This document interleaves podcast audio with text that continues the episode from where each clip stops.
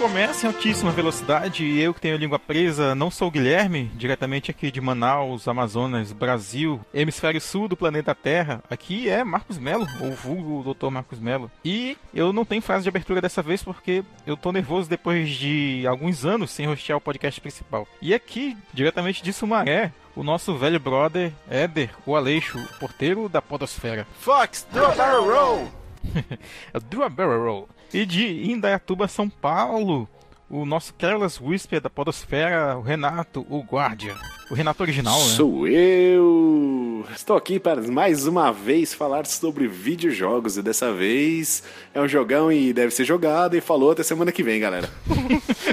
Pode ficar mais curto da, da, da nossa história, né, cara? Bem, e como o ouvinte aí que viu o banner do podcast ou não deve estar sabendo, né? Pelo menos deve ter visto o título aí do, do arquivo, nós vamos falar hoje sobre um, um, jogo de navinha. Na verdade, um jogo de rail shooter com naves, que é o nosso querido, queridíssimo, inclusive para mim, o Star Fox. Como vocês sabem, o, o nosso hoster original, o Guilherme, não gosta da Nintendo, né? Não gosta do Nintendo 64 principalmente. Então tudo que tem a ver com ele, ele evita, ele boicota. Então ele não vai participar dessa gravação. Então comentem bastante aí. Porra, Guilherme. Algum comentário antes da gente ir pra vinheta? Querem fazer algum pergunte a alguém aí? Eu queria falar aqui que o senhor Pro Gamer Alexandre, André Vieira Machado, não gosta de gravar comigo. Sempre que eu apareço, ele não tá. Olha aí, cara, podemos. Temos mais uma, uma teoria aí do, sobre o lore do fliperama de boteco, né, cara? Será? É que realmente o, o, o, problema do Alexandre é com o Éder. Se alguém menciona que o Éder vai estar, tá, ele já não vai. Comentem aí então. Apesar que ele não ouve para responder, né? daqui a 10 anos ele, ou, ele vai ouvir esse episódio e ele vai, nós vamos ter essa resposta. Ah, cara, já que a abertura é bem aleatória, né? O Sim. Éder foi, falou aí do, do barrel roll, do rolo do, bar, do barril, né? Do barro. Lembrei que eu tô comprando. tô lembrando que eu tô comprando um barril aqui para fazer uma mini cisterna, cara, para pegar água Sei da que você ia pular da catarata. Eu achei que fosse fazer uma cervejaria. Pô, bom também, né, cara? Hum. É que eu acho que eu tô uma, numa vibe aqui meio meio de querer salvar, não querer degradar, degradar o mundo demais, né, cara? Hum. Salvar eu nem digo, né, mas mas já tô colocando energia fotovoltaica em casa, já tenho um, um pedaço da casa de container, agora eu vou Vai coletar água da chuva. O barril do Chaves em cima do container? Pode crer. Muito bom, com a próxima gravação o Renato vai estar gravando de dentro de um barril, assim. A gente vai chamar ele ele sobe assim, uh, igual o Chaves. Galera, já que a gente vai fazer um podcast dedicado a um rail shooter, qual o rail shooter principal que vocês têm mais carinho aí na vida de vocês? Oh não! Oh não! Que é isso, cara? É House of the Dead. Ah, eu ia perguntar se era o Virtua Cop. O House of the Dead é um, é um bem bacana que inclusive a gente já gravou. Tem episódio. Sim ouça, ouça lá que aquele episódio é um, um, dos meus preferidos da nossa história recente. Bom, meu rail shooter favorito é o Rambo do PS3. Não, mentira. meu Já Deus. Deu, deu, até um, um ataque filético aqui em mim de ouvir falar esse jogo. Sim. Então, cara, eu tenho bastante carinho pelo Umbrella Chronicles. Olha aí, e também ótima por escolha. Esse, e... É verdade, isso aí é top. Topzera da balada. Este que vamos defenestrar esta, neste programa. Sim. Ah, ouvinte aí, comentem aí seus top rail shooters. De repente esse rende um, um bom episódio aí, cara. Inclusive tem Mas faltou o seu, doutor. Ah, é verdade. Eu quero citar um obscuro aqui que eu, eu não, nunca terminei ele, mas eu acho ele bem curioso. Inclusive foi lançado pro Nintendo 64, que é o Sin and Punishment, que é da Treasure. Olha aí. Estará no, no novo da Nintendo, online né? da Nintendo, super caro aí, gourmet. Ah, cara, a gourmetização do Nintendo 64 chegou, né, cara? Tá aí, ó. Bora, bora, de momento, bora desviar aqui o assunto, velho. Puta merda, os preços do, do da assinatura estão de sacanagem, né, cara? Absurdo. Pra jogar cara, 64. 421 pila o plano familiar, cara. Pelo amor de Deus, né, velho? Sim. 200 e pouco lá o, o plano sozinho. Eu acho demais, velho, pra, pra requentar ROM de Nintendo 64. Se tivesse um GameCube ali no meio, ali, até fechava os olhos e falava, tô, Game leva. Advance, né? Sim. Isso, nossa, a biblioteca dois, cara, do GBA. Porra. Ah, cara, é. é. Mas fica vendo, quando sair o Game Boy Advance, Game Boy Color, Game Boy, vai aumentar mais. Né? vai dobrar, assim. Eles dobram, a gente tira a Dilma, vai dobrar Progressão aritmética. É, 500 reais pra você jogar tudo, né? Sim. Cara, é, é, é, muita sacanagem, cara. Eu tô revoltado, assim como tava na época que lançou os Final Fantasy requentados lá do, do Pixel Remaster. Que, inclusive, eu já me vendi e comprei, comprei um, um deles. Comprei por 70 reais o, o, Final Fantasy 3 somente, porque ele é o mais diferente. Mas o 3 assim, né? americano ou o 3 japonês? O 3, 3 original, né? Seria o 3 japonês. Que ele foi o único que não teve um, um lançamento em 2D antes de sair o remake dele em 3D lá pro Nintendo DS, que depois saiu para tudo, PSP, Steam e tudo mais. E aí, eu, pela curiosidade, eu achei e fiquei jogando ele um tempo. Só que eu acabei migrando de volta pro Horizon Chase, que eu fico jogando a conta gotas para tentar pegar tudo no jogo. Esse meu tá, tá, tá encostado. Sim. Eu gosto desses joguinhos assim. Faço muito nervoso que eu não. Quando eu vou jogar, eu não quero só jogar, eu quero jogar, pegar todas as estrelinhas, ficar em primeiro e ainda tirar o recorde do, dos meus amigos. Ah, Pelo sim. Amor. Eu ficava nessa também, depois desencanei dos recordes. Daí eu, eu, perco umas 50 vezes na mesma fase e desisto. ai, ai. Bem, mas enfim. Agora sim, sem mais delongas, né? Caso ninguém tenha algum comentário mais sobre os preços abusivos aí da Nintendo, que pode ser um outro tema que rende pelo menos um bola pro flip aí, vamos pra vinheta.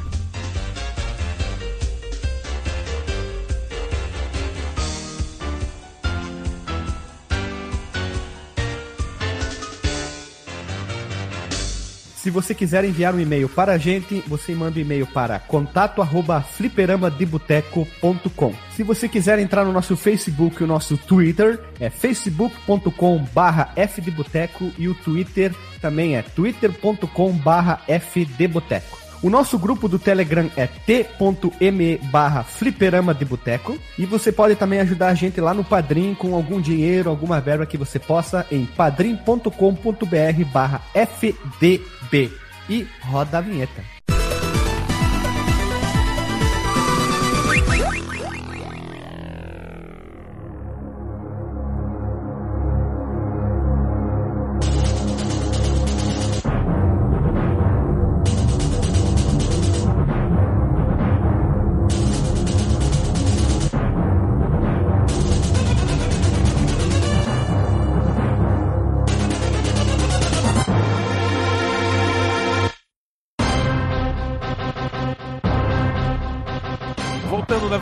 Vinheta! Bem, o jogo que nós vamos falar aqui, como já exposto, né, embora não explicitamente, é o Star Fox, o primeiro Star Fox, na verdade, que é conhecido como Star Wing nas regiões é, PAL, vulgo Europa e Austrália e tal. E ele é um jogo 3D do estilo rail shooter ou também atirador de ferroviária, como sugeriu a tradução do, do Google. que pariu! o atirador e, de ferroviária. Cadê isso aí? É. Cuidado, tá gatilhinho algumas pessoas que tem problema mental aí. Pois é, né, cara? Espero que eu não, eu não, eu não esteja sendo nenhum Charles Manson aqui nesse podcast. Desenvolvido então pela Nintendo e pela Argonaut Software um dos primeiros títulos aí da, de peso da empresa. Para quem não conhece, a Argonaut é a empresa que posteriormente lançou a série Croc, lá no PlayStation e no Sega Saturn. Que é um jogo que eu vou perguntar aqui se vocês jogaram, Croc. E se vale um podcast também. Vale, com certeza. Croc eu só conheço que meu irmão tá em mim. Croc é um jogo que eu gostava muito, cara. Eu cheguei a jogar na locadora e depois em casa. Eu joguei no Play 2, inclusive. Pegar o. É o do jacaré. Eu confundo o Croc com o Kex. É o do jacarezinho, o crocodilo, na verdade. É, o... é isso. O Croc é aquele... aquela chinela que dá chulé, manja. sim, sim. Conheço gente que só anda com isso, inclusive. Croc é um cara engraçado, né? Só desviando de novo. Que ele era um jogo de plataforma, estilo Mario, estilo Spyro e tal. Como vários outros que tinham naquela época, mas que tinha a movimentação da Lara Croft, né? Estilo uhum. tanque. Ele tinha a mochilinha da Lara Croft. Total, tinha a mochilinha mesmo. E foi um jogo que, por incrível que pareça, eu fiz tudo. Ah, cara, eu, eu, como diz o Guilherme, eu me odeio mesmo, né, cara? Mas. mas Só você falar que jogou no celular, daí é. Pô, ainda, se querer se matar. Aí é sacanagem. Não, não, não. O que eu tô pensando, olha que eu vou revelar. O que eu tô pensando em jogar no celular, que eu tô pensando em comprar, que eu encontrei por 15 reais, é o GTA Vice City. Pra celular. Meu Deus. É, o outro que tá com preço abusivo, né? 15 reais, tu acha que tá, tá caro, cara, pra ele? Não, a, a trilogia dos Ah, GTA tá. que saiu. Sim, procede. Qual, qual é o preço que tá? Ah, tá. Cara, eu acho 400 e pouco. Meu Deus, não, eu vou jogar no celular mesmo. Oficialmente. Bem, e voltando aqui pro Star Fox, ele é o primeiro jogo né, da, da série Star Fox. Ele, infelizmente, é um jogo que foi é, retrocontinuado, né? Ele não é mais canônico, assim, vamos chamar na, em relação aos outros jogos da série. Mas ainda assim é um jogo que é bem curioso. Ele tem uma história, inclusive, muito curiosa também. Várias pessoas envolvidas de vários lugares, assim, do mundo, inclusive. E a história segue o protagonista Fox McCloud e o resto da equipe, é, que é o time Star Fox, né, defendendo a sua terra natal, o planeta Cornélia, contra as forças invasoras do personagem Andros, do planeta Tem Venom. uma pergunta randômica aqui, aleatória. Manda ver. Eu, eu vi alguns lugares que tratam eles como uma equipe de mercenários, né, cara? Sim. Eu não sei se esse é o. É, sabe como é que funciona isso, cara? Pô, pega o telefone, ô seu, seu Flox McCloud, meu planeta tá sendo detonado por um macaco aqui, você dá um, um jeito nele que eu te pago uma grana? É tipo isso, assim? O que, que você acha, Edão? Ah, eu tô, tô hipnotizado aqui pela foto dos furry aqui do. tô olhando os bichinhos furry aqui, falei, meu Deus, olha a cara desse sapo. Ah, sensacional, velho. Parece que é vesgo, sabe? Cara de. Mano, atirar. Qual é o seu personagem favorito aí do, do time? Ah, o, a galinheta aqui, né? A galinheta é foda, né, cara? É, o, é o palco ele é mó, mó presença, né? O cara chega botando banca. Agora a porra do sapinho lá, toda hora ele se mete em crenca, elas têm que Toda salvar hora ele. tem que. É, no, no Super ele não fala, né? Ele faz. Não. Mas no 64 toda hora ele falando. Fox! Help me! Whoa! Help me! Thanks, Fox. I thought they had me. É, mas tipo, você falou deles são mercenários, mas a, a Samus também é uma caçadora de recompensa, né? Ela não tá lá pra salvar o mundo, tá lá porque estão pagando pra ela ir lá, né? Pois é, né, cara? Isso não é um negócio meio anti-herói? Uma coisa É. assim que. Sei lá, né, cara? Eu fui criado Não quando eu tá era lá, eu vou lá criança. salvar o mundo aqui, tá acabando. Acho Não. que você, tá, você também é na mesma época, né? A gente foi criado, porra, assistindo Karate Kid, assistindo os Tokusatsu, cara, que era puta assim, nossa, minha honra, eu vou defender, nem que eu tenha que morrer, eu vou trazer a paz. Aí de repente vem um lance tipo mercenário, assim, não é meio pesado, cara? Ah, é que a gente nem entendia o que era um mercenário, né? Pelo menos eu, né? Ah, pois é, cara. Eu entendia que era um negócio ruim, mas não. Mas não assim, ao. ao... Tá ganhando pra fazer aquilo, né? É. Aí eu lembrei também de um. daquela paródia do, do Star Wars, que era um cara mercenário também das galáxias, que andava num busão espacial, tu lembra? Da onde que é isso? Que tinha empregadona. Ai, como era o nome desse filme mesmo, cara? É da filme? É, você vai ser um louco solto no espaço. É Spaceballs, o nome, o nome gringo é Spaceballs. O Rick Moranis, assim, com um capacete, assim, tipo, 10 vezes maior que o do Darth Vader, assim. Esse o poder da salsicha. Um filme foda, cara. Então eles eram meio que mercenários também, né? Aí o líder da equipe lá, o cara que fazia, às vezes, do Luke Skywalker, ele era tipo um cachorro, assim, uma coisa bizarríssima, né? Seria, Mas não é não um sei se é cachorro um... furry igual o Fox assim ou um cachorro cachorro mesmo? Não, cara, é um, um cachorro humanoide, cara. Eu não sei se ele era pra ser o Luke Skywalker ou Ou o Han Chewbacca. Solo. Ou Chewbacca, às vezes é tudo junto. Isso já? Eu não lembro isso não. Nossa, que que é isso? Olha o C3PO de, de peruca. Tinha um podcast chamado Jurassic Cast, hoje não existe mais, que eles falavam só desses filmes zoados da década de, no... de 80 que passava. passava. Porra, mas era sensacional, cara. A Estrela Sim. da Morte era a- a empregadona, né, cara? Era um negócio demais, velho.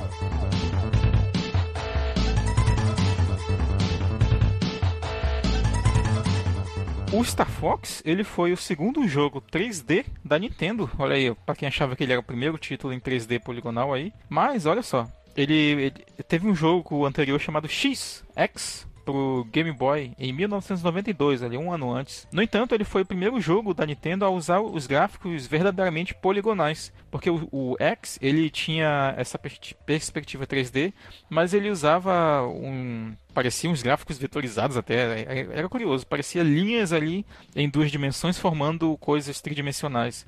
É, parecia quase um wireframe na, na verdade. Depois vocês pesquisem aí É no... tipo aqueles arcades antigos, né, É. cara? Que a gente tinha. Que eles usavam até um monitor diferente pra rodar, né? Que é um gráfico vetorial, né, na verdade. É um monitor redondo, né? Tipo aquele Vectrex, né? Depois vocês podem pesquisar aí o gameplay do, do X. A gente vai botar aí na pauta pra vocês. Ele conseguiu essa proeza por ser o primeiro jogo a usar o coprocessador de aceleração gráfica, que a gente já comentou algumas vezes aqui, que é o Super FX, ou Super FX, com o GSU-1.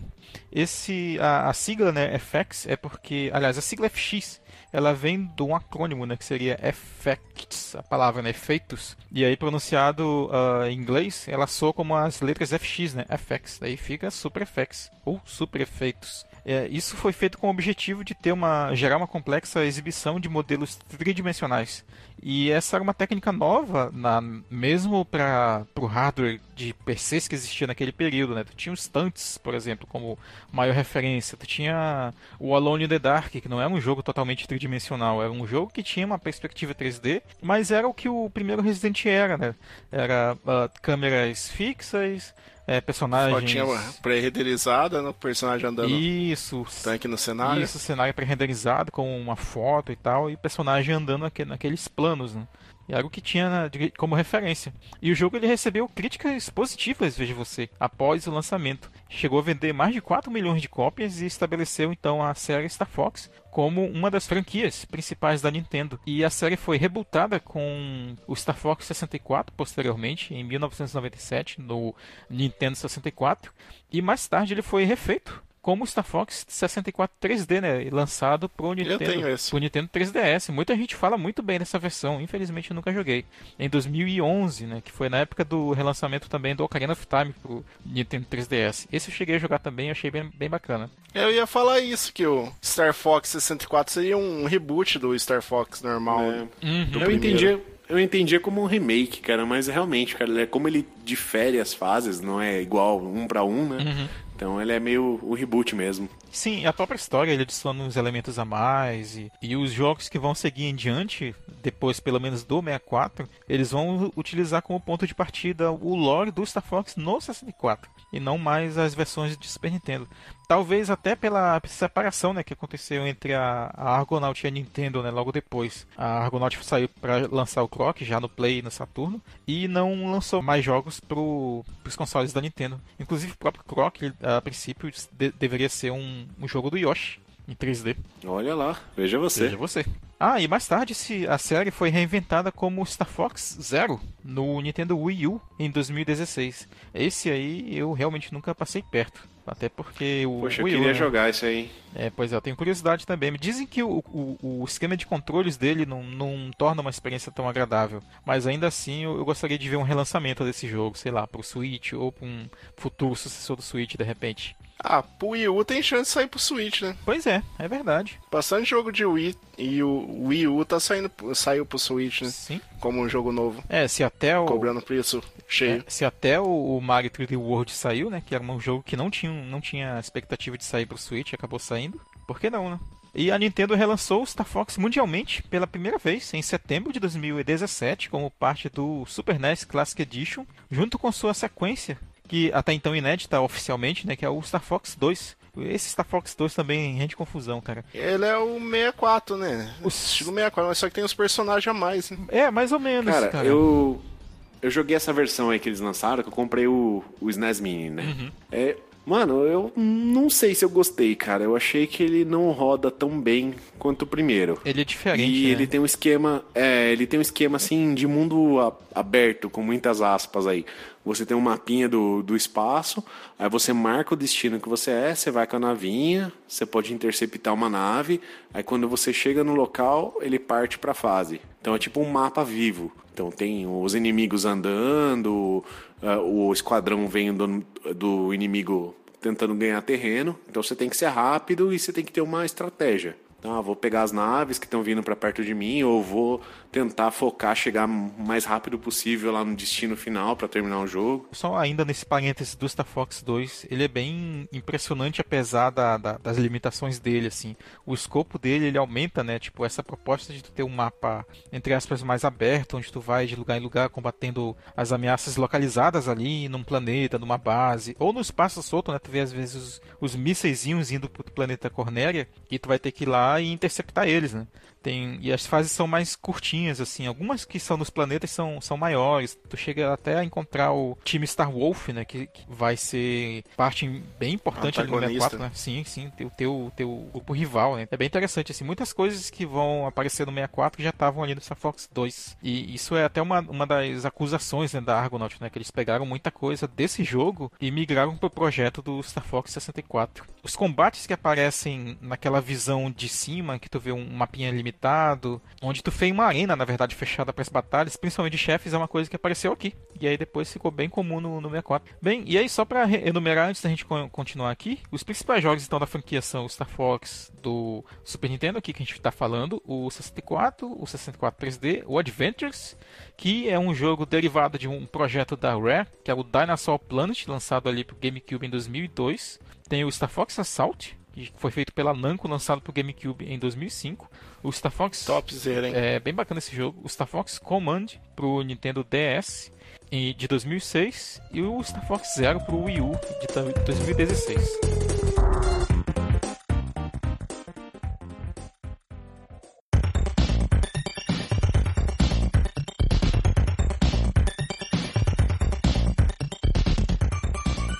Então vamos para nossa pergunta que não quer calar, que a gente sempre faz a todo episódio. Como que a gente conheceu o jogo? Dessa vez eu, eu vou começar.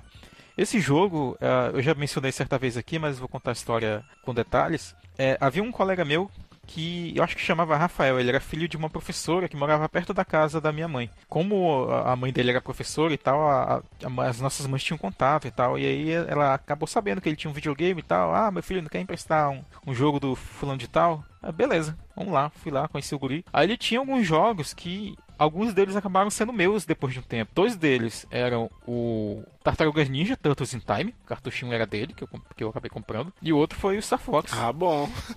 Pensei que você ah. pegou emprestado e não devolveu. não, não, não. Eu acabei comprando dele. É, geralmente a galera se desfazia com uns preços muito baixos assim, de jogos naquela época. Eu até contei aqui do Contra, que eu comprei tipo por 10 conto lá o jogo do meu, do meu outro colega. Aqui foi mais ou menos o mesmo caso com o Tartarugas Ninja. O Star Fox, eu não lembro se eu troquei ele por um outro jogo que eu tinha. Top Gear 3000 seu lá, que é roubado. cara, o Top Gear... Comprou do, na boca. O Top Gear 3000, eu acho que eu comprei ele por 5 reais, cara. 5 ou foi 10 também? Impossível uma coisa dessa. Pois é, cara. É, é, tinha uma galera que era maluca, assim, que se desfazia do, dos jogos. E geralmente é porque não gostava. Até contei do Kirby lá, que o cara literalmente me deu o, o jogo, porque não pegou no console dele. É, ok, né? E assim eu ia aumentando minha coleção. Uh, bem, eu levei o Star Fox pra casa, assim, nesse primeiro contato. Eu, gostei bastante, assim, eu admito. Tipo, porque eu não tinha um PlayStation, já tinha sido lançado no Play. Isso era 97 já. É, e aí, como uh, eu fiquei embasbacado por aquele é, show de PowerPoint com naves, Falei, pô, beleza, cara, vou ficar aqui com o jogo. Fiquei tipo uma semana assim tal, zerei. Mas depois eu acabei comprando e terminando os níveis mais difíceis, cara. É, é outro do, daqueles jogos que eu gostava muito no, no Super NES. E eu fazia tudo que dava para fazer nele. Cheguei até a ver uns, uns cheats que tinha em umas revistas para te pegar aquele caminho do buraco negro que tem, né, lá, lá, no mapa principal. E uma fase secreta também que tem no nível hard lá, que tu acessa pela segunda fase, atirando nos meteoros. Que é uma fase muito da zoeira, cara. Eu imagino que eles deixaram aquilo sei lá, como um, um teste, alguma coisa assim, que toca umas musiquinhas de folclore alemão.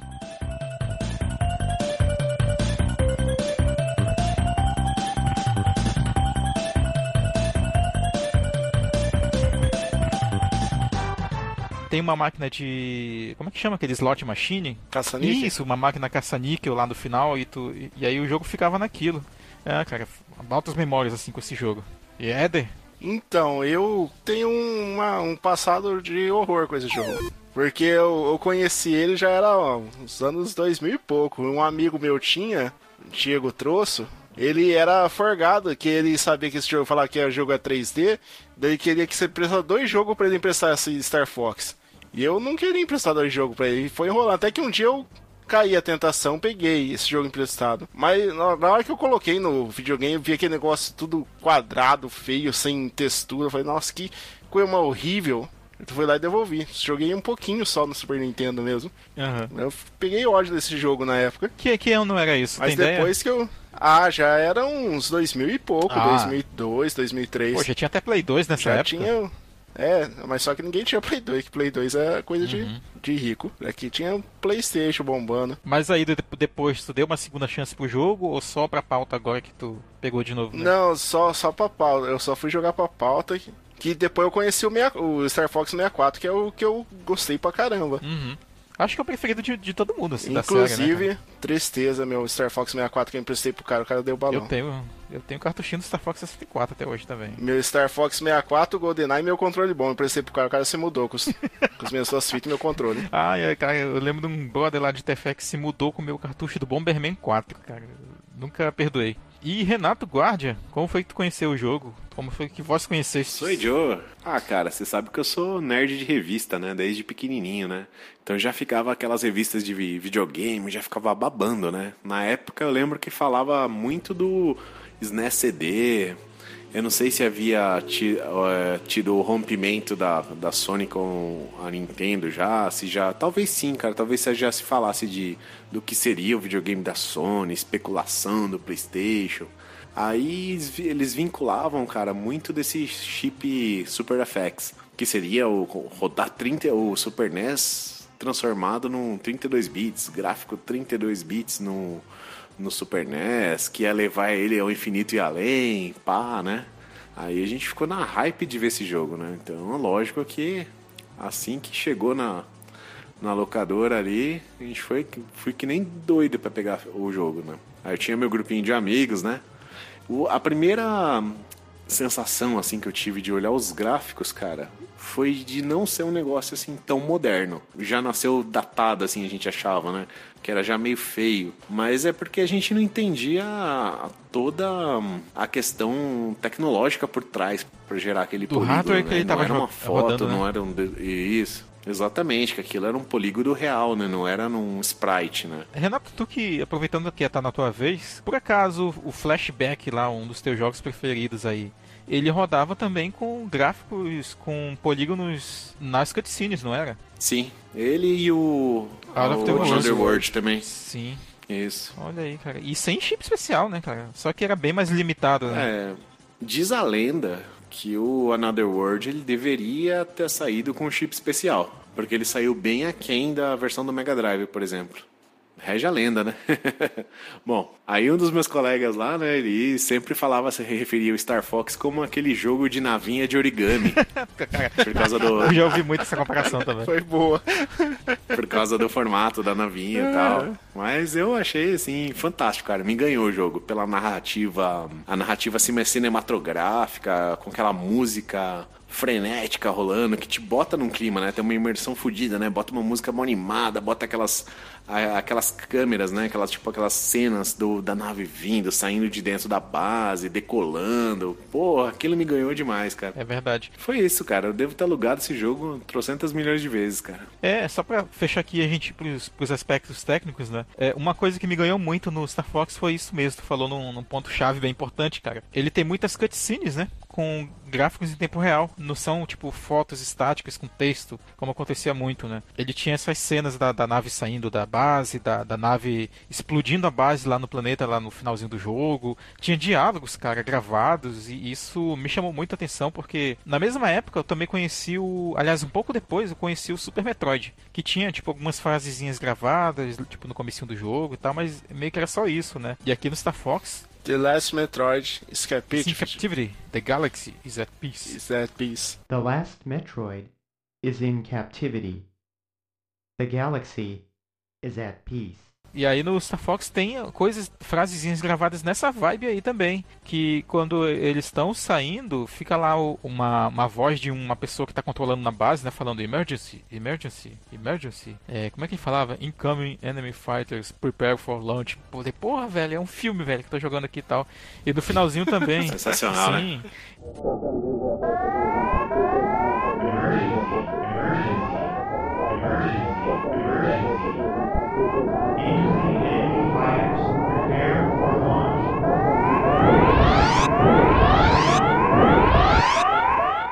E aí no finalzinho também, quando, quando eles estão saindo do planeta lá, eles se comunicam com a base e tal, é, chamando Cornélia. Come in, Cornelia. This is Corneria, Pepper speaking. Congratulations on a job well done. Roger. I'm heading back to Cornelia. E eu, como eu era fã de Star Wars já naquela época, embora eu não tivesse nada assim da franquia, eu só esperava passar na televisão, sabe? Tipo, na SBT e assistia quando passava. Acho que era na manchete, na verdade, que passava os filmes de Star Wars naquele período. Putz, velho, parece o Star Wars, até o nome, né? Star Fox e tal.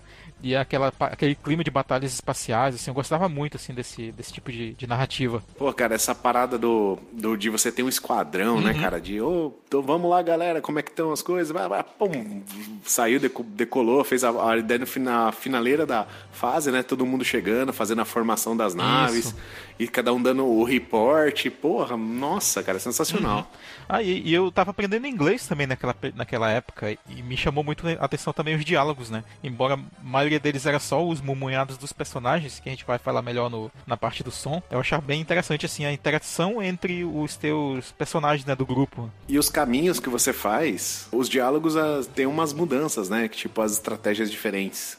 Por exemplo, se você for pelo hard, ele meio que dá a entender que você tá, pegou uma estratégia diferente pra tentar chegar mais cedo lá no, no- pegar os caras de surpresa. Você vê que é, já tá no crepúsculo, assim, a primeira fase, não é aquele azulão, já tá meio entardecendo, assim, tá bem... Sei que bem tinha o vampiro que brilha.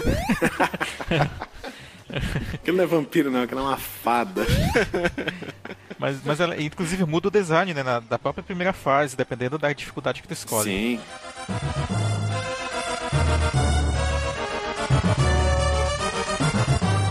Bem, falando um pouco sobre o desenvolvimento do jogo, como que essa história se dá? A Nintendo ela trabalhou em, em colaboração muito estreita com a Argonaut, que a gente já mencionou aqui, durante os primeiros anos do NES, veja você, e do próprio Super Nintendo, já que o console do Star Fox. Eles desenvolveram um protótipo de jogo para o Nintendinho, para o NES, né, que era é, chamado NES Glider, isso era o codinome ali do projeto. E foi inspirado num jogo da própria Argonaut chamado Star Glider de 8 bits e eles portaram esse protótipo desse esse NES Glider para o Super NES. E esse estilo poligonal utilizado nesse jogo acabou tendo uma forte semelhança com o Star Glider 2. Eles tinham já dois jogos aí dessa série então, né? Quem for pesquisar, tem até compilações no YouTube mostrando, comparando o Star Glider 1, o segundo e o Star Fox que eram projetos ali da mesma empresa. É bem interessante, até o Star Glider 2 dá- já dá pra ver que eles usavam muito essa, esses modelos poligonais né, e tal. Tudo sem textura, né, claro. Me lembrava muito aqueles jogos que eu mencionei, o Stunts, o Alone in the Dark e tal.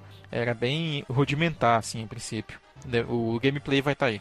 Então, inclusive tem gameplay do próprio NES Glider, do protótipo aí do Super Nintendo. Link no Link Porsche. no Porsche. Cara, tinha um jogo assim pra Jaguar, 3DO, teve uns assim também. Tinha. Mas ninguém conseguiu chegar no, no climão mágico que é o Star Fox do, da Nintendo mesmo. Pois é. Embora usando a, a- a técnicas bem semelhantes de, de gameplay, você vê que não chegaram perto. O fundador da Argonaut e programador, que é o Jazz Sun, ele disse à Nintendo que eh, isso era o melhor que poderia ser, né, na- com os que eles tinham, né, as ferramentas que eles dispunham, a menos que eles tivessem permissão para projetar eh, um hardware personalizado para tornar o Super Nintendo melhor em processamento 3D. A Nintendo concordou com essa ideia e esse cara, então, o Jazz, ele contratou designers de chips para fazer o chip SuperFX, que seria o primeiro acelerador gráfico é, 3D em um produto de consumo. Tipo, não era para um PC, não era para um, programadores e tal, era para o público normal, né?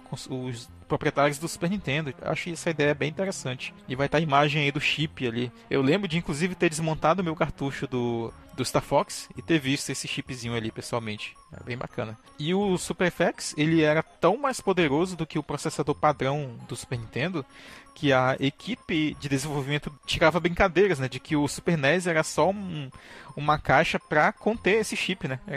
Ele era um portão ali entre o jogador e o chip que projetaria o jogo né, na televisão. E a Argonaut então fez grande parte da programação da base da, do motor do jogo, né, da engine do jogo, enquanto os designs dos personagens e a arte é, foram feitos pela própria Nintendo. E o design do jogo uh, foi feito pelo Shigeru Miyamoto, olha aí, aparecendo aí na história. O Shigeru Miyamoto estava lá, então. E o Katsuya Eguchi. Só que tem um pouquinho de sacanagem, a gente vai já ver aí. Os personagens foram desenhados pelo Takaya Imamura e a música foi composta pelo Hajime Hirasawa. Infelizmente não voltou para compor a trilha do, do Star Fox 64. Eu, particularmente, agora vem um momento polêmico, eu prefiro a trilha desse Star Fox do que a trilha do Star Fox 64, mas... Essa, esse tem uma trilha eu gosto, cara. É porque mesmo. ele pega esse clima de guerra espacial melhor, eu acredito, do que o, o Star Fox 64. Porque como a, a, do 64 é do Koji Kondo, tu compara a trilha. Eu já vi gente comparando isso também, comparando a trilha do Star Fox 64 com a do Ocarina of Time. E elas têm muitas faixas parecidas, principalmente as de batalha.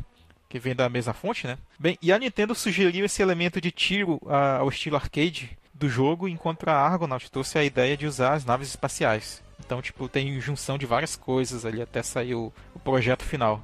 Eu sempre achei que o Star Fox era um shoot'em up, não um tiro em não é um atirador de ferroviária, né?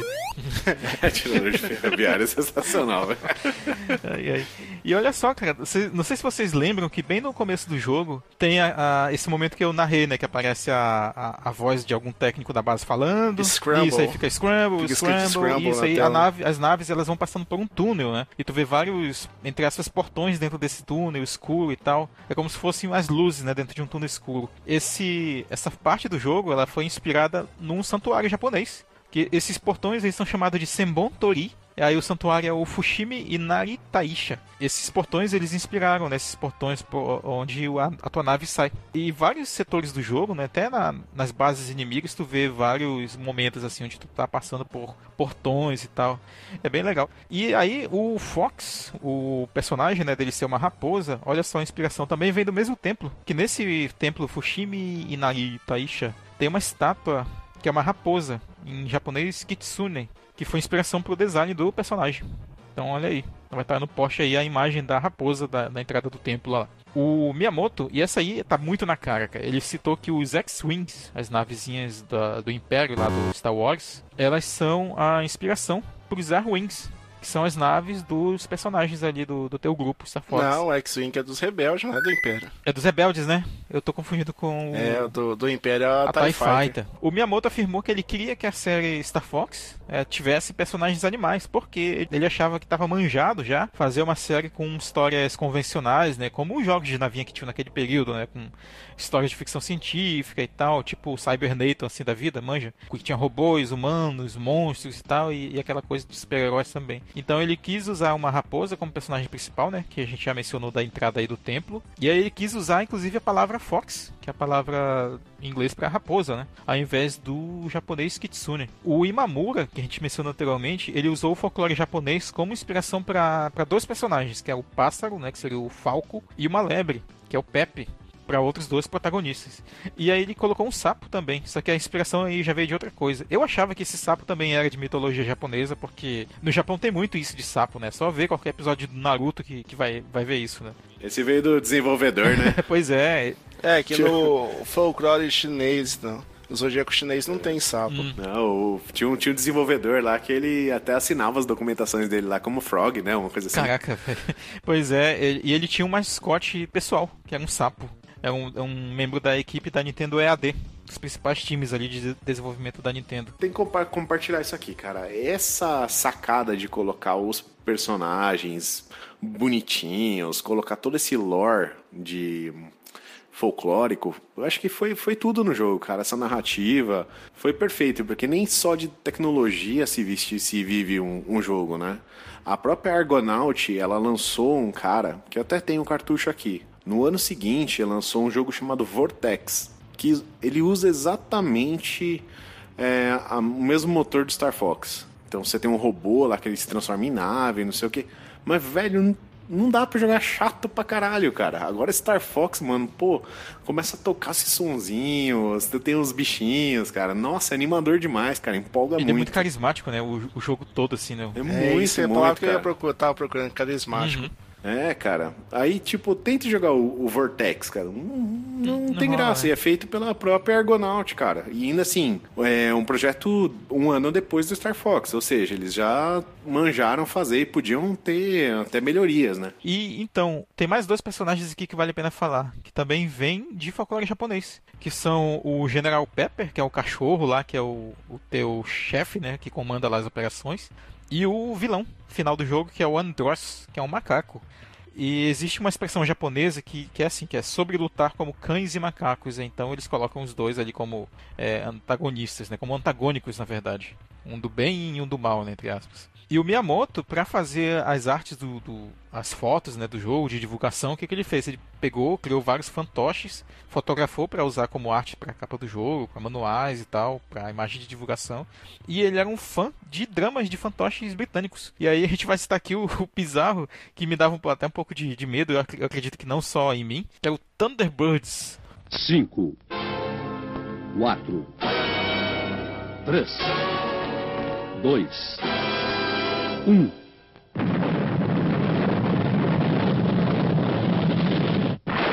Thunderbirds em ação. Versão brasileira Master Sound. Nossa, eu morria de medo desse negócio. Os bichinhos. Meu Deus, que. Que eu tinha assistido o filme lá, O Mestre dos Brinquedos, e depois vi esses bichinhos, eu morria de medo. Vai é tudo capetinha, não. Morria de medo deles. É tipo aqueles bonecos do. Chapolin, né? Aquele boneco ciforoso, assim. É, tá- nossa, é outro episódio que eu morria de medo. Não, ó, já que falamos de Thunderbirds, veja a, a paródia, cara, feita pelo pessoal do South Park lá, que chama Team America. É sensacional, cara. Esse aí recomendadíssimo. Assistam, obrigatório. E o jogo acabou sendo lançado com outro nome na, na Europa. Isso vale não só para esse, como também para o Star Fox 64. E ele teve esse título alternativo de Star Wing. Por quê? Porque o... havia uma empresa alemã que era Star Vox com V. E aí, para evitar esse, esse conflito aí, não que fosse o mesmo nome, mas o nome era muito parecido, então eles rebatizaram o jogo de Star Wing. E o do 64 ficou conhecido como Lilat Wars. Lilat é o nome do sistema né, onde eles vivem. Que eu ainda acho que Star Wing é um nome melhor do que Lilat Wars, né, honestamente. Pensei que pudesse ser alguma coisa com Fox, né? Fox dando Sim. aquela ideia de safadinha, É. né? Aquela parada tipo Fox Lady, né? Tipo uma sapequinha, assim, uma, Aham. uma ideia meio pornográfica, É a música lá. do. Pra quem não conhece Fox Lady, a música famosíssima do Jimi Hendrix, né? É isso aí. Só pra, só pra exemplificar essa situação. Que tá presente no Wayne World. Também. Tem um documentário na Netflix chamado High Score e o, o Dylan Cuthbert, eu acho que pronuncia assim, ele era um dos funcionários né, da, da Argonaut e o Gilles Goldard. Eles discutiram como ah, quando eles se mudaram né, para Kyoto para trabalhar no escritório da Nintendo, eles foram colocados em uma sala que estava isolada do, do resto da, da- dos prédios da Nintendo, porque os dois não eram funcionários full time né, da empresa, eles não tinham tempo integral ali, integral ali para trabalhar. É estranho assim essa, essa, essa, segregação né, que eles É fizeram. né? medo deles levar a coisa pro, do Japão pros Estados Unidos, né? Pois é, né, cara?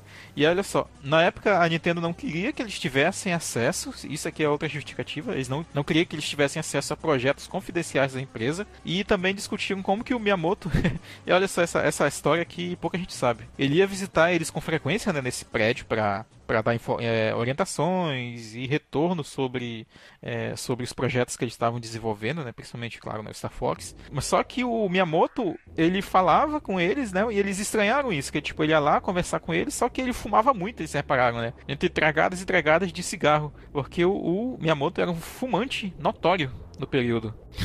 É uma coisa que eu nunca passou pela minha cabeça, minha moto Fumando, né, cara? fumando. Cara, eu, eu só vi essa, essa curiosidade agora montando essa pauta pro jogo. Fiquem com essa imagem aí na cabeça do Miyamoto fumante. Ah, mas todo japa gosta de um Gudangarana. pois é, né? E olha só, agora vamos falar sobre o lançamento, né? O jogo estreou na Consumer Electronic Show, né? Que a gente já mencionou aqui algumas vezes, que é a CES, real- é, realizada em Las Vegas em janeiro de 93. E tinha um cartucho especial de competição que foi lançado pro, pro jogo. Esse evento em particular chamava Competição Super Star Fox Weekend, que aconteceu em 30 de abril a 2 de maio de 93, em 2 mil lojas nos Estados Unidos. E os competidores eles tinham ah, receberam um distintivo de edição limitada do, do Star Fox, e aqueles que acumularam pontuação alta no jogo eles ganhavam camisas do jogo como prêmios. E os competidores que tiveram pontuação mais alta, eles ganharam vários prêmios assim melhores, cla- claro, eh, incluindo viagens para Londres, Paris, Sydney ou Tóquio. Ou também 15 mil dólares em dinheiro. Eu falei, caraca, velho, como que. Caraca, pra jogar videogame. E esse cartucho, ele é bem. Eu não sei se vocês já viram a, a ROM dele por aí. Ele é bem curto, assim, o, o, o trajeto dele. Tu não tem o jogo completo. Tem algumas fases, elas estão modificadas, né, e tal. E tu tem um contador de pontos ali em tempo real. É que nem o do Donkey Kong Country, também teve. Eu acho que eu comentei isso lá no episódio do Donkey Kong Country 1. Que teve também um desses cartuchos de competição lançado. Que tinha pontuação. Sim, e tinha. Tem contagem de tempo e Isso, tal. né? isso. E Star Fox também teve um desses aí. Eu não quero nem ver o preço disso no Mercado Livre. Nossa, deve ser uma coisa bizarra, velho. É, o cara deve fazer um EPROM disso daí e falar que é original. Nossa, velho. É, não, não, alguém uma- deve ter feito. Ah, o nome, né, Star Fox, ele se tornou um, de uma franquia então consagrada da, da Nintendo, embora não esteja assim de longe entre as mais presentes no mundo gamer. E teve mais seis episódios e várias aparições dos personagens em outras mídias, como o, o clássico aqui Super Smash Bros. né, Temos aí um episódio sobre o primeiro da série gravado, que o Eder tá presente inclusive, né, Eder? Positivo. Então, vamos lá. E também o Starlink Battle for Atlas. Pô, gastei uns dólares pra comprar isso aí, hein? Só por causa do, Star do Fox. McCloud, velho. Eu vou falar que deu comichão em mim, porque aqui eu não tinha dinheiro, Olha. senão eu tinha comprado também. Acho que eu gastei o que foi uns 40 dólares nesse Olha jogo, aí. velho. E aí, tu, tu gostou do jogo, cara? É gostoso, cara. Ele não não parece com a o Star Fox, né? Não é um, um shooter on rails, assim, mas é bem legal o jogo, viu, cara? Você faz upgrade na- nas navinhas, elas têm as armas, faz no planeta as missões, vai pro espaço, viaja de um planeta pro outro. Bem, bem bacana, assim, sabe? Bem, expande bem, assim. Não é tão linear quanto o Star Fox. Mas tem os parceiros do Fox lá, não? Não, é só- cara, tipo, ele foi colocado como um bônus. Tipo, se liga o Shovel Knight, que colocaram lá o, o Kratos na Sony e os Battletoads na, na, no Xbox. É mais ou menos isso, cara. Eles pegam lá e chegam. Eles dão uma editada na história lá que a equipe do Star Fox meio que cruza, assim, tipo um crossover. Imagina um crossover de quadrinhos. Tá uma galera. Tá a história do Starlink. Starlink acontecendo e de repente você num determinado momento lá ou você cruza no meio de uma missão do, do, do Fox McCloud lá com a sua equipe lá. Mas Aí- esse Starlink é só humano assim, os pessoal humanoide ou tem alienígena esquisitão? Que ia ser um choque, né? Você tá voando só na vida e de repente você encontra uma raposa falante. Cara, eu acho que a equipe central é meio humana, assim, sabe? Tem um cientista e tem até uma parte bem, como fala, é bem pé no chão, assim, que eles falam do- da propulsão da nave, a fonte de energia. Mas com certeza deve ter umas, umas raças alienígenas espalhadas, assim, cara. Eu não cheguei muito longe ainda. Eu jogo meus jogos meio a conta gotas aqui, porque minha vida é muito Dois. corrida. Mas eu achei legal, cara. É, e teve uma sequência que foi Star Fox 2, que nós já comentamos aqui. E essa sequência ela nunca foi oficialmente lançada até sair no Super NES Mini, né? A versão clássica aí. E depois também foi lançada no Switch Online, para a biblioteca do Switch Online. Mas é, antes disso, a- as pessoas já podiam jogar esse jogo. Por quê? Existiam algumas versões da ROM que vazaram, né, da- das pessoas por aí e tal. Mas teve uma versão finalizada do jogo, que está presente por aí. Essa versão muita gente conheceu por ela, Star Fox 2, antes de- do próprio lançamento oficial, e inclusive eu. E foi a experiência que eu mencionei ah, com o Renato aí mais cedo, né, de, de descrever como que o jogo funcionava e tal, essa coisa mais aberta. É um jogo que vale a pena conhecer também, Star Fox 2, assim. Ele tem outro clima comparado ao próprio primeiro Star Fox, mas ainda assim um jogo bem curioso. Eu achei que falta hardware nele, Falta, cara. Eu falta, achei que certeza. O... Nossa, cara, o frame rate dele é muito baixo. É mais baixo ainda. Se você não gosta do primeiro Star É. Fox porque acha o, o frame rate dele ruim, cara, aí pra você não é o Star Fox 2, tá? É, continue no Pô, 64. cara, já que você tocou nesse assunto aí, no frame do, do, do frame rate do, do Star Fox 1, tem uma galera aí das internet aí que dá um overclock no Super FX, né? Com um cristal de. Inclusive, eu acabei tendo um cartucho desse, não. Alguém trouxe pra mim pra, pra ver aí, mas. Tipo, foi na época que eu já tinha o Wii, assim, 2007, 2008, sei lá. Final dos anos 2000, da primeira década de 2000, né? Aí eu já não tinha é, na cabeça como que era o antigo, né? Pra botar um, um- uma comparação. Mas eu achei bem legal, cara. Era um cartucho assim, na cara desses repro, né? Era, tinha uma label americana, mas ele era aquele case japonês. E provavelmente ele- ele deve ter sido overclockado com esse com um cristalzinho diferente lá. Aí, pra galera que tem os os Batocera da vida aí, os Raspberry Pi, os RetroArch, o menu dele lá dá pra você dar overclock no no Super FX, que é um, como eu jogo hoje, né? Eu jogo hoje no RGB Pi, né? Aí eu coloco o em 20 MHz o, o Super FX. Aí ele tira essa, essa sensação de que o jogo tá em PowerPoint, sabe? Fica bem bom de jogar mesmo. Aí o, o Star Fox 1 fica. Mas me tinha uma dúvida, cara. Fazendo isso, tu não tem a impressão de que o jogo tá mais rápido do que deveria? Ele fica mais rápido. Mas não, não é bizarramente mais rápido, não. Aí depende assim, se você for pegar o cartucho modificado, o cara tem que saber qual cristal usar. Porque se você usa um muito rápido, o jogo vai ficar muito rápido. Se você usa um de frequência, sei lá, X, o jogo vai travar. Então tem que ser o certinho. Se eu não, se eu não me engano, acho que é o 22,5 MHz. Olha aí, fica aí a curiosidade então. Mas lá no RetroArch lá fica facinho, cara. Você vai lá no RetroArch e bota lá pra rodar em 20 MHz o Super FX, que fica o fino do fino. Sim.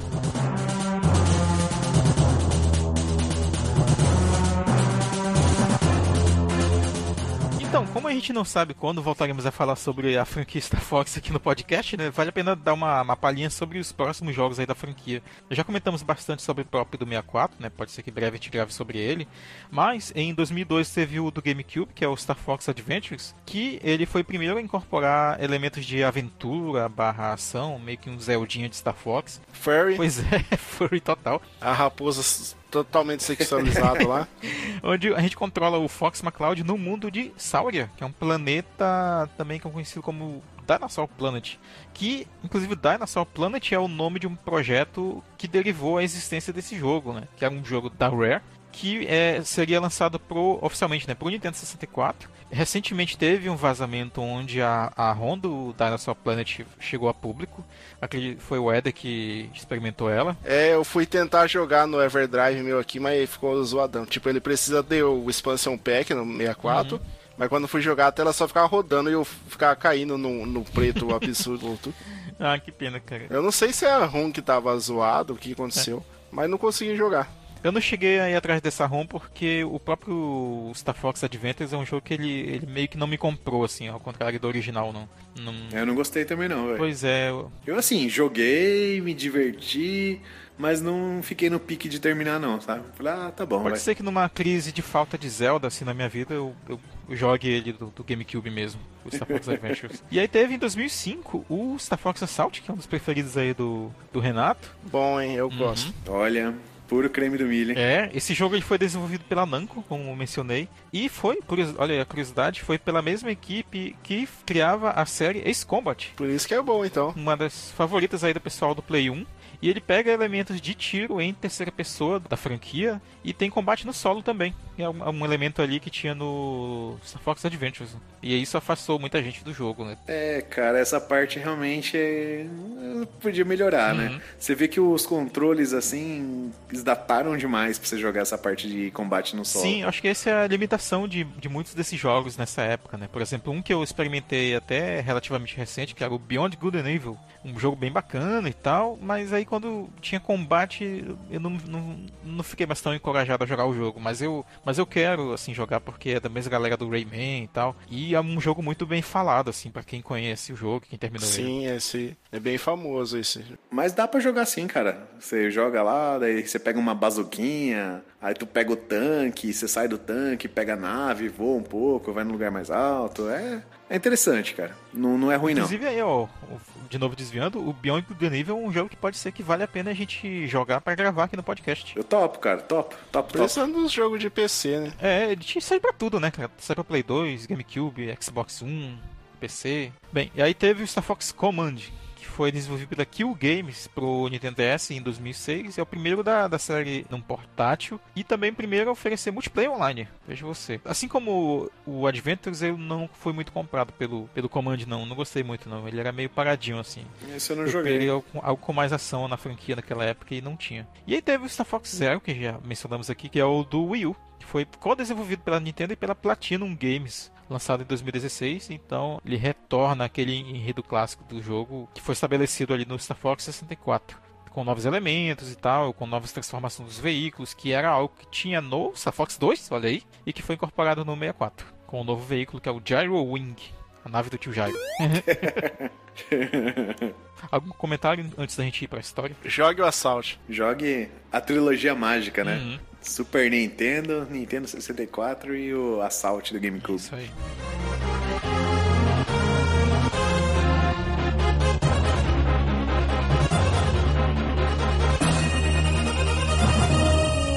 É, Renato Guardia, do que se trata a história desse jogo, cara? Tem uma história? Além de invadir o planeta dos outros e matar a fauna local? Poxa, cara. Ó, Dr. Marcos Mello.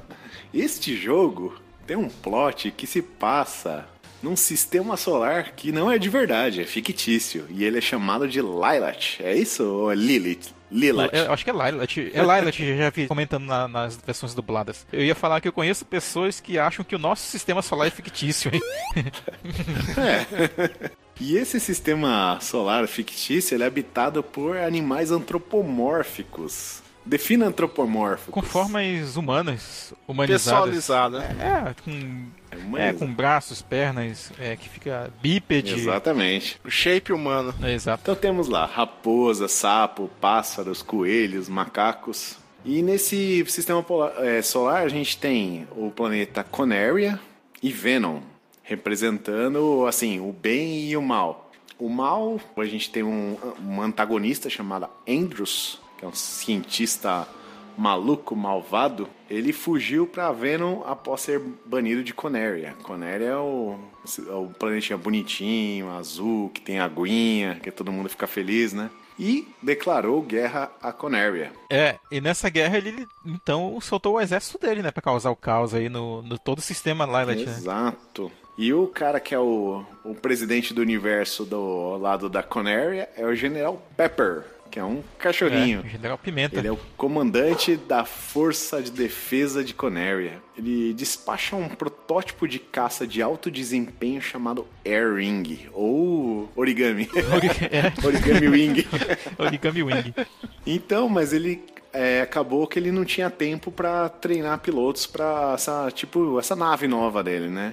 Aí ele pegou o telefone, ligou lá pro seu Raposa, falou, ó, seu Raposa, acontece o seguinte, eu tenho um problema com o macaco aqui, vou pagar uma grana pra você, então você chega aqui, pilota minha nave e bota esse maldito pra correr, firmeza? Aí assim aparece a equipe de Fox McCloud, que é acompanhada pelos seus companheiros, o Falco, Lombardi? Lombardi, Pepe Harry e Sleep Toad. É legal que o, o, o nome deles, tirando o, o Fox e o Falco, tem a ver com o animal que eles são, né? Pepe Lebre e Sleep Sapo. Curiosidade também que o, o Fox, ele tem o, o pai, o James McCloud, que aparece na série F-Zero. Pois é, cara. A gente comentou isso no episódio do Smash, né? Smash Bros, né? Aí, Dr. Marcos, é, eu e o Edward tava comentando aqui qual que era o nosso personagem favorito da, da, da equipe do Fox McCloud. E qual que é o seu? Da equipe aqui? Cara, eu, eu acho É. que o meu... Incluindo, incluindo o Fox, da equipe Ah, completa. sim, da equipe completa. Cara, eu acho que é o, é o Pepe, a, a lebre aí. Legal. Porque ele parece ser aquele personagem mais experiente da, da equipe. Tanto que ele fala que ele conhece o pai do Fox. Principalmente no, no, no 64. né? Tem vários diálogos mais pessoais, assim, dos personagens e tal. E tu vê que ele era parte da equipe do, do próprio pai do Fox. Eu e o Renato escolhemos o Wiki de Fênix, O Falco, né? Ah, o É, Falco escolheu o Falco porque- É o Vegeta da galera, né? Que ele é mais badass. Uhum. Ele bota uma presença, né, cara? Ele bota uma banca, ele chega lá, Uhum. ele parece ser o cara mais, assim, sangue frio de todo mundo, né? É. É, eu lembro dos diálogos dele no, no, no 64, que quando tu atira na nave dele, ele fala Hey Einstein, I'm on your side. Tô do seu lado, Einstein. E é isso, né? A história é relativamente simples, né? Tu tem que combater as forças aí do, do Andross. Não tem tantos detalhes, né? É mais ou menos a mesma história do, do 64, só que com menos background, né? No 64 eles colocam toda um- uma prévia ali no, no- de narrativa no comecinho. Inclusive, falando em começo, o- essa cutscene de abertura aqui do, do Star Fox do Super Nintendo também já me comprou logo quando eu coloquei o cartucho no console. Que chega aquela nave gigante, né? Que parece um começo do episódio do, do Sim, 5 do Star cara. Wars, né? Nave zona chegando Exatamente. do planeta. O grande queijo. É. Queijo de queijo. E aí vai chegando aquela sombra imponente da nave e tal, e aí vai soltando várias navezinhas menores, né? Que, que elas são tipo um- uns pássaros, né? Que inclusive tem que enfrentar vários desses no jogo que vão invadindo o planeta Cornélia. Começa com a própria invasão já no começo. Cara, eu concordo contigo aí, cara. Essa sensação que ele consegue. Eu acho que ele consegue passar muito bem a sensação de que os elementos da, da, da, da tela são grandes, cara. Você não sente controlando uma navezinha de brinquedo. Você sente que aquele boss é uma puta de uma máquina enorme, gigantesca. É né? verdade. Todos eles, cara. Você sente o, você sente o peso da, da nave planando. E outra coisa que eu gostei bastante foram essas os designs dos inimigos baseados em animais, É, né? eu lembrei do, do Guilherme falando pra Lilian, é, só que é, é planando. Ela não tá planando madeira, né? Bem, mas, mas é verdade, cara. Essa nave, inclusive, é o, é o primeiro chefe, né? Que tá no, no próprio Star Fox 64, que é o próprio chefe da primeira fase de lá. Do mesmo jeito. Cara, e aquelas fases que você entra dentro da nave, aquilo eu achei sensacional, Sim, cara. Que sim. abaixa, levanta, torta a nave pra ela passar no meio, assim, pô. Sim, ele tem muita coisa assim de, de, cinematográfico, assim, até a, a posição que ele coloca a câmera, assim. A câmera em si não varia muito, mas tipo, tu vê pela, pelo ângulo da nave, assim, e, e aquele posicionamento que a câmera fica, que é uma coisa que dá um drama, assim, sabe? E tu sente o peso dela, né, cara? Falando em, em controlar a nave, teve uma coisa que eu apanhei pra caramba. Ah! Vocês colocou o controle invertido ou normal? Pô, cara. Eu gosto do invertido, cara. Eu gosto. Eu Nossa, gosto eu coloquei demais. invertido, mas eu apanhei, apanhei, daí eu fui colocar o normal, daí eu taco a cabeça no invertido, aí eu apanhei mais ainda. É, o, o default do, do 1 é o invertido, É. né? Você coloca Aham. pra cima, ele Do sobe. 64 Tem que colocar no C pra ficar o normal. A- Aí eu já do 2, cara, eu- o default dele é o normal. Nossa. eu comecei a jogar o 2 e falei, nossa, tá esquisito isso aqui, né? Aí eu fui lá na opções, ah, agora tá bom. Sim, sim. Não, jogo de navinha tem que ser invertido no, mesmo. no 64, o padrão é sempre invertido, né? Baixo sobe, cima desce. Não tem como tu mudar, né? Até onde eu sei as configurações do, do analógico lá, né? É, não vou lembrar Eu agora, acho que cara. não muda, cara. Eu lembro de, de ter procurado, inclusive, tentar pra mudar e não, não consegui. Mas, cara, eu demorei um pouquinho pra me acostumar no, no invertido, só que eu comecei jogando no normal também. Eu mudava lá as configurações do direcional, né? Fazia aquele treinamentozinho pra aprender a manobrar a nave e depois ia pro jogo. Só que depois de conhecer, inclusive, do 64, aí eu voltei e me acostumei a usar só o invertido. Aí desde lá, sempre que eu vou rejogar esse jogo, eu jogo no, no invertido.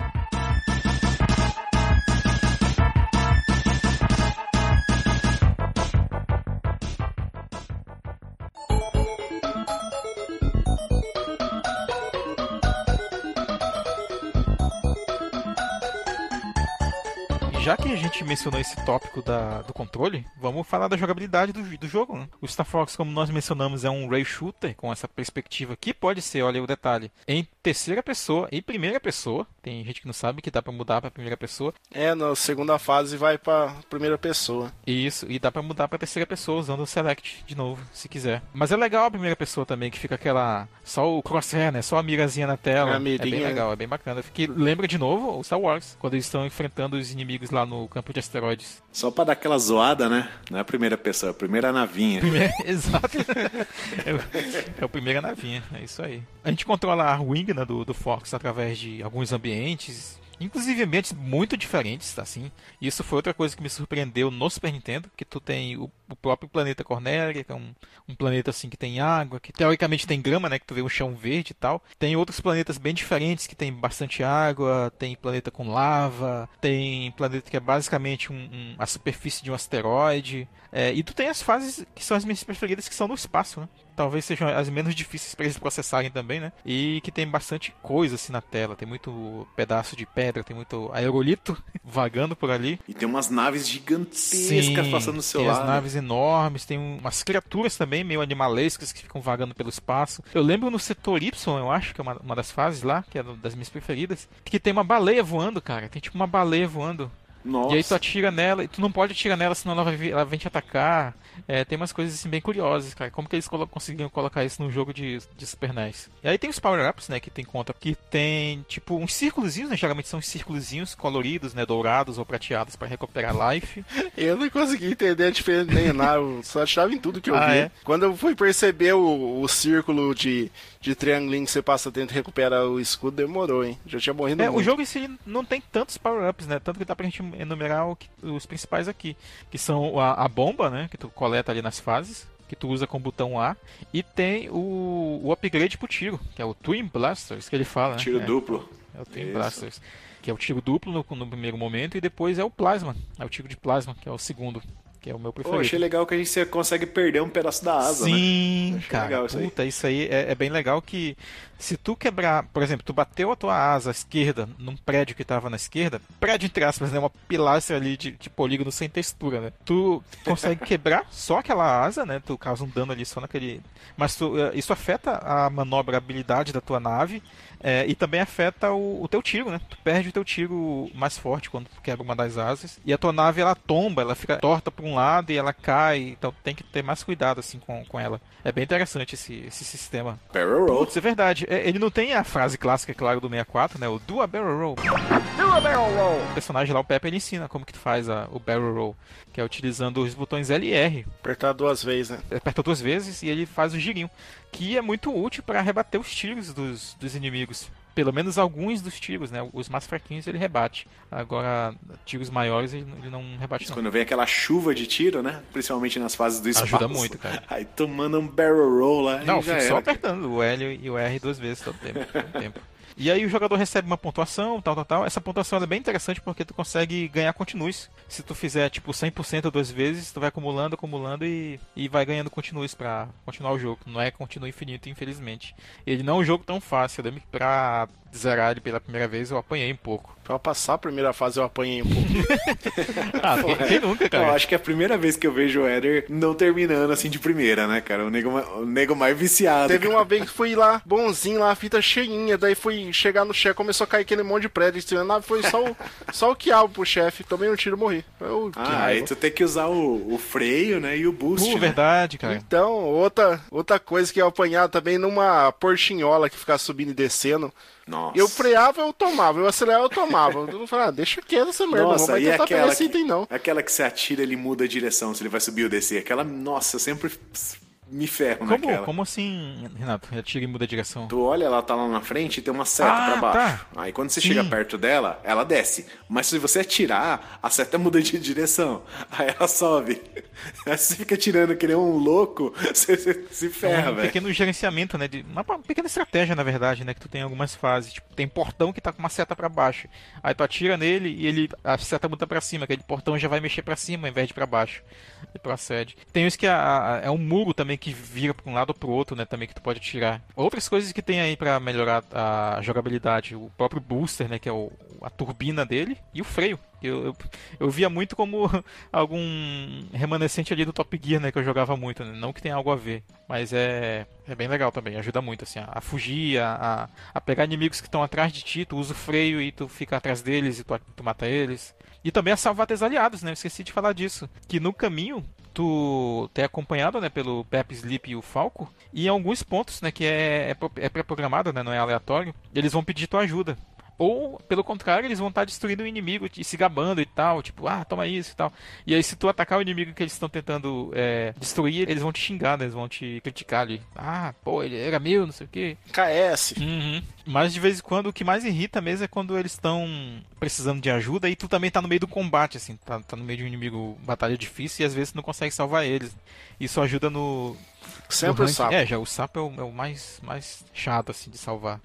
O estagiário. E o, o nível de dificuldade, né, que o Renato comentou mais cedo, ele é definido, na verdade, por três rotas, né? Tu tem a rota do nível normal, a, a rota do nível fácil e a rota do nível hard. Cada uma delas vai te levar por trajetos diferentes. Inclusive isso dá pra ver no próprio mapa do jogo, né? Por exemplo, aqui a, a normal, tu vai passar pelo planeta Cornélia, o campo de asteroides, a, a armada espacial, o meteoro, né? Tipo, é um meteoro só, gigante tal, é tipo um planetoide, e o planeta Venom. Aí a normal vai pro setor X, o planeta Titânia, o setor Y e Venom. Aí a hard já é o, o campo de asteroides, tá? só que é tipo uma outra parte dele, né?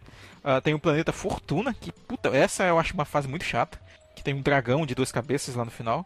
A fase Setor Z e o planeta Macbeth, que é o planeta que tem a lava. E por fim Venom também, claro. Velho, essa trilha aí é é do capeta, cara, esse, esse caminho Sim, hard aí. é. E como faz pra você selecionar a dificuldade? Tu escolhe na hora do mapa. O caminho do meio é o facinho, É, manja, o, é o level easy. Aí tu vai pra, o pra cima, É o, seria um, o normal, né? Uma É, coisa assim. é o level mais dois. um pouquinho. E o, o mais da, da, da direita ali, que, que é o de baixo, é o mais lazarento. cara. É, que é o maior. Ele- é o level esse 3. último aí que eu comentei aí, que a Conéria já tá no entardecer. É esse mesmo. Que ah, muda um pouquinho o diálogo lá de, de saída da, do, entre o Capitão Pepper e, a, e o Fox. Eles discutem um pouco da estratégia, acho bem legal também. Uhum. Mas é difícil pra caramba. é difícil, cara.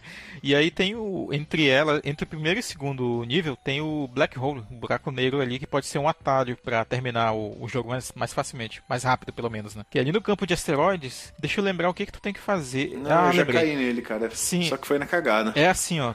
Tu- não sei se tu lembra que no campo de asteroides tem três é, grupos de asteroides que eles formam tipo um ponteiro, que eles ficam girando, girando e girando. E aí no meio deles tem um asteroide que dá pra destruir, que é um asteroide vermelho. Se tu destruir aquele asteroide e passar bem no, no lugar onde aquele asteroide tava, né? Recomendo, tipo, tu chegar a, sei lá, um centímetro dele e, e tu atira no asteroide. Destrói e passa lá. Então, resumidamente, tu tem que passar pelo ponto central onde aqueles ponteiros de asteroides estavam. E aí vai aparecer depois do checkpoint ou é, ou é um pouco antes, eu não lembro agora, uma rotazinha lá. E aí tu entra nela e tu cai no buraco negro. E aí depois disso tu atalha pro setor Y. Ou, é, ou, é- ou- tu já cai direto em Venom, não lembro agora. Mas aí tu termina o jogo bem mais rápido.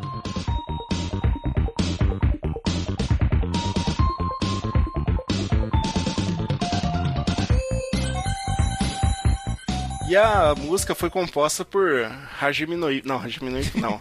Hajime Hirasawa. Os sons são grunhidos, adaptados de algumas frases gravadas que podem ser ouvidas em alguns pontos específicos do jogo, como Wing Damage, Buster. O Wing Damage é quando tu quebra tua Quebra asa. a asa, né? Isso aí, daí fala Wing Damage. E aí quando tu pega a, o upgrade do tiro, ele fala Twin Blaster. Eles falam, mas é estilo. O Banjo-Kazooie. Banjo-Kazooie, né? Eles falam. Pois é, essas frases deles, de todos os personagens, elas são, na verdade, eles pegam tipo assim, a, a frase wing e eles ficam repetindo e aí faz a voz do Fox, por exemplo. E a- o, o Twin Blasters pega e faz a voz do outro personagem. Pode reparar, cara, eu vou botar um, um clipe de áudio aí que é só as vozes dos personagens. Damn it, damn it, damn it.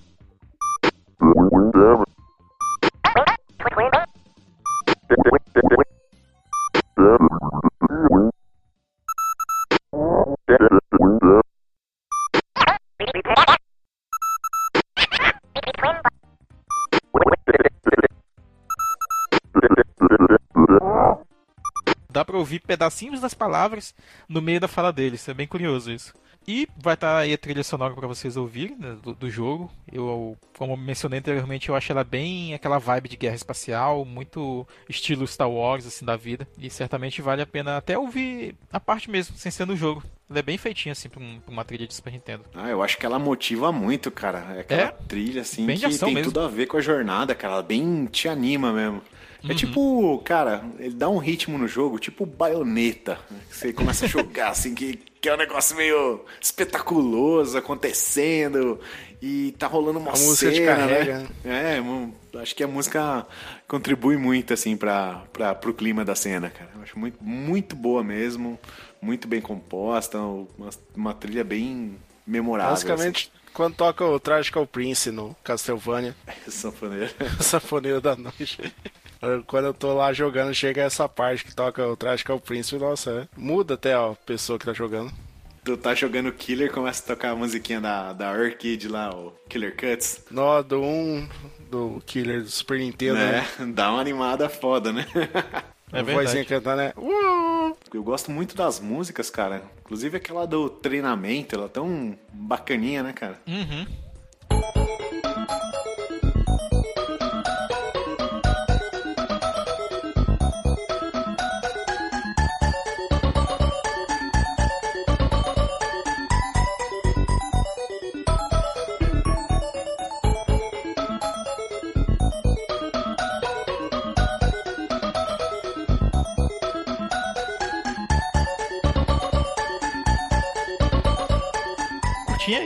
Bacaninha mesmo. Dá pra gente fazer um pequeno adendo aqui. Da gente colocar alguma, pelo menos uma de cada de nós aqui, das preferidas nossas. eu acho que o tema de Cornélia, cara, eu acho que vale a pena ser mencionado Nossa, sim. fantástico. Com certeza, porque ele, embora o jogo não seja mais canônico, ele sempre entra assim, tipo no Smash da vida, a música que vai tocar vai ser do, do Cornélia ali, pelo menos no GameCube, no, no Wii, eu lembro que é certeza que elas tocam sim. Mas a, a minha preferida, cara, é até difícil escolher uma, mas eu gosto muito da do Setor X, que é um tema bem, bem, bem Star Wars assim mesmo, bem de guerra.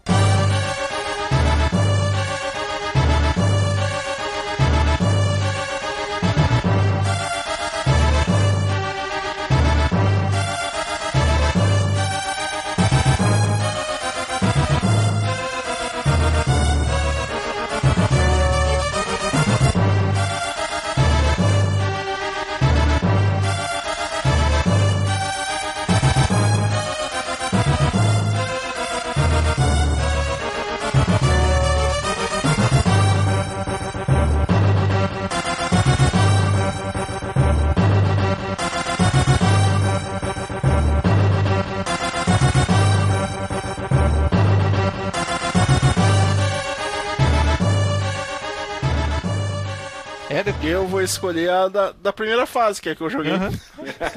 Eu alexandrei esse jogo. Caralho, bicho, eu nunca vi o Éder assim, velho. Pelo amor de Deus. é porque ele jogou hoje.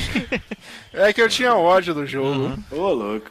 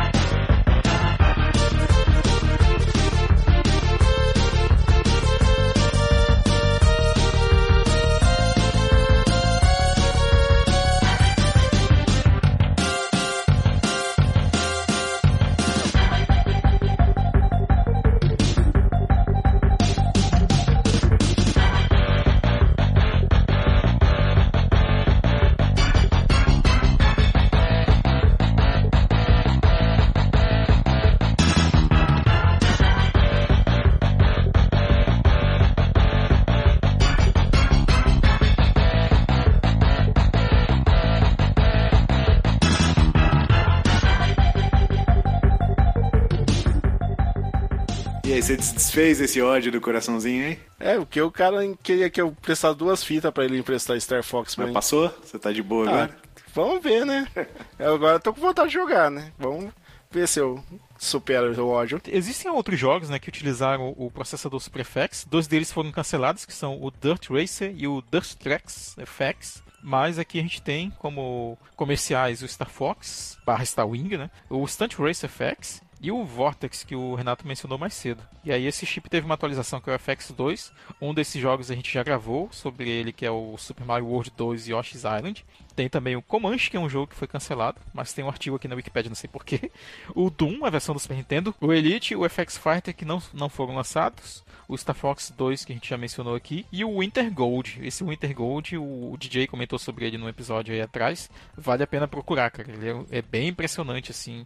É tipo um jogo desses de Olimpíadas de Inverno e eles utilizam muito bem, assim, a tecnologia. É bem interessante ver como que eles conseguiam extrair coisas visualmente bem agradáveis assim pro Super Nintendo, ou pelo menos bem impressionantes, apesar de não serem tão Eu fiquei numa hype assim. do caramba pra jogar esse FX Fighter, cara. As revistas falavam o muito deles. Mega Man X2 não tem um FX? Ele usa um chip chamado CX4, se eu não me engano, que é pra fazer aqueles É que tem wireframes. bicho poligonal lá, eu pensei que era. É, É, da uns- própria Capcom chip. Uhum. É que o X3 também tem um chip diferenciado, né? É, ele, o, no caso do X3 também e do. É, o próprio X2 e o X3 eles usam pra fazer aqueles. Tipo o Sigma vírus, manja? Que ele vai te perseguir no final, ele usa pra fazer isso aí, o wireframezinho. Mais algum comentário sobre o jogo de forma geral? Ah, eu vou dar uma, uma chance, que Uhum. vocês falando assim deu uma vontade de que- querer jogar mais. Talvez tu apanhe um pouco se tu for jogar a versão do, do Overclock aí, porque ele fica um pouco mais rápido. Eu já vi um vídeo disso no YouTube. De repente tu pode tentar aí pelo usando o bom e velho Save Station mesmo. Isso. Então, sem nada mais para falar, bora pros nossos disclaimers.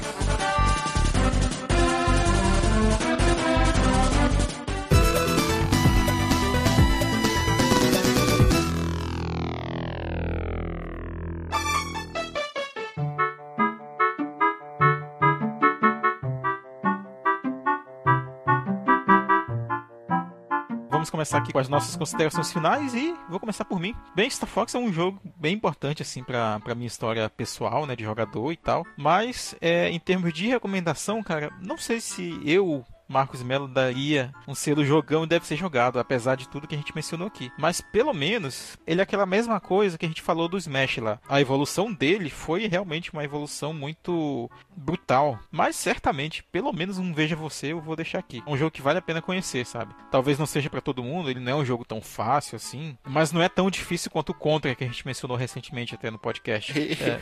E eu não vou concordar com você que o contra eu acho fácil. Tu jura, cara, que tu conta tu acha fácil? Eu apanhei. Eu chego até a quarta fase sem morrer uma vida. Ó, Vai dormir, Olha, é. olha aí, cara. Olha aí. Mas vale a pena. Mas chega na quarta fase e morre tudo, né? Dr. Marcos Ah, Melo, fala. é, qual Star Fox você recomendaria, então? Da franquia toda, assim?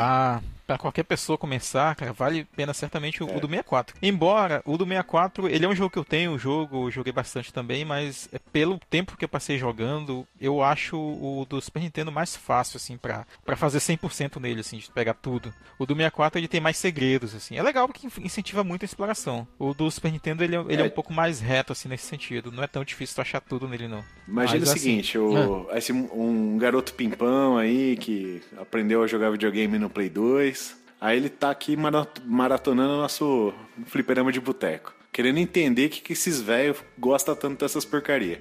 Aí ele fala assim, pô, Star Fox, legal. Por onde eu começo? Não, eu ainda, ainda recomendo começar pelo próprio do 64. Já é? Certamente, cara. Ou, olha só, vai ser melhor ainda a minha recomendação. Pelo 64 3D. O- Só que aí tem que ter o Nintendo 3DS, né? Não é mais tão acessível assim pra todo mundo atu- atualmente, talvez. Olha, eu acho que é uma boa, cara. Sim. 3DS é um- uma baita É plataforma. uma baita, baita plataforma, sim. Mas, assim, terminando aí no meu disclaimer, o, o Star Fox, ele vale muito também conhecer pelo, pelo pedaço de história dos, dos videogames que ele representa, cara. Que ele pega muito bem, lembrando que é um jogo de 93, cara. E ele condensa muito bem toda essa transição de 2D para 3D que estava sendo feita naquela época. Ele é um produto de pesquisas relacionadas a isso para consoles, sabe? Antes de sair PlayStation, antes de sair 64, antes de sair Saturno e tal. O que que tinha naquela época ali? Alguns jogos 3D no PC e estava saindo o 3DO, sabe? Então ele representa muito assim na, na, na evolução dessa transição de 2D para 3D e para aquele período ele funciona bem. E para quem, claro, mantém uma nostalgia pelo jogo, como é o meu caso, ele também funciona bem. É mais assim, se você tiver curiosidade de ver o que os, os fãs hackers conseguem fazer, jogue a versão overclocked aí que tem acessível também. E é isso aí. É Éder Aleixo. Então, queria agradecer pelo convite aí, falar pro pessoal querer seguir meu canal lá do YouTube, Ederage Games, tem uns gameplay legal lá. E sobre o jogo, é. É. eu não, não gostava dele, eu tinha um meio de ódio dele, mas ouvindo vocês falar, até que deu uma chance, mas se for pra recomendar, vai no 64. 64 é. É tribom. Mas aí tu vai deixar um selo de classificação pra ele, veja você, GZ Transportes, ou jogando deve ser jogado. Ah, vou deixar ou Save um- Station é, também. Vale a pena você, que nem eu fiquei com vontade de jogar ele. Olha aí. Então vale a pena você testar ele, jogar um pouco. Vai um veja você.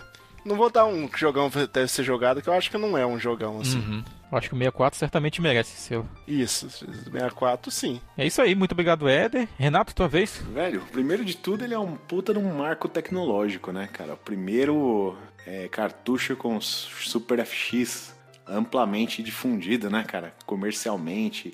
Fizeram muita propaganda. Eu achei que o, a- o ensejo do. A participação do Shigeru Miyamoto foi essencial pra não ficar um jogo qualquer coisa, tipo o Vortex. E lembra do Miyamoto fumando.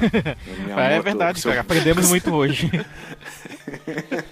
Miyamoto tava passeando lá no, no jardinzinho, fumando seu Gudangaran, olhou a raposinha e falou assim: Hum, boa. Isso dá um jogo. Isso, Isso dá um eu jogo, acho que isso né? até explica muito, né, das ideias dele, né? Não, não sei o que, nostalgia É, da cara. infância, Zelda. Não, o cara tava fumando É um rolê pra fumar, meu, desgraçado. Eu acho que é um jogão, merece ser jogado com plus a mais, com puro creme do milho, fantástico. Acho um puta jogo mesmo, cara. De, de regaçar mesmo, cara. Acho muito bom. E assim, eu recomendo Eu que ansioso, hein? se você usa lá o. É, se você usa lá o, os, os Raspberry Pi, dá, um- dá, um- dá uma tonadinha lá de 20 MHz no, no Super FX. Só entrar no menuzinho lá. Você vai experimentar o jogo com um pouquinho mais de fluidez, Acho que ele funciona muito bem assim. Ele é um jogo também um pouquinho chato de emular, né, cara? Talvez você não, não tenha uma experiência muito boa jogando ele nesses emuladores, qualquer coisa assim, com tela plana, né? É, eu fui tentar no meu emuladorzinho chinês, foi a 10 FPS. É, talvez não fique tão legal e não, você não consiga pegar a essência do jogo, né? Fique meio travadão, meio chato, assim. O que eu vi que roda muito bem no Switch, no, nesse serviço online da Nintendo. No SNES Mini, eu achei que tá rodando Sim. filezinho, igual no Super NES. Os caras tiveram um puta cuidado pra calibrar o, o emulador, né? E eu jogo lá no, no, no RGB Pi, que ele tem uma imagem própria de software e baseada no RetroArch também, e dou aquela tonadinha de 20 MHz, ele fica fantástico na TV de tubo. Pô, coisa linda. Eu queria arrumar um cartucho com cristal trocado, cara, para vou ver se algum desses maluco que faz repro aí faz isso aí pra jogar no Super NES mesmo. E é isso, cara. Baita jogão, cara. Minha joinha do, do Renato. aqui. Olha aí, um, talvez mais ousado aqui de nós em relação a recomendar o jogo, mas é isso aí. Bem, eu sou um- uma pessoa bem feliz por ter esse cartucho até hoje, cara, certamente. E agradeço certamente assim você que ouviu até agora esse podcast. Aguarde aí caso esse não seja seu tema, tem mais pra semana que vem. Ouça os nossos episódios anteriores se você tá chegando agora também. E é isso aí. Muito obrigado e até a próxima.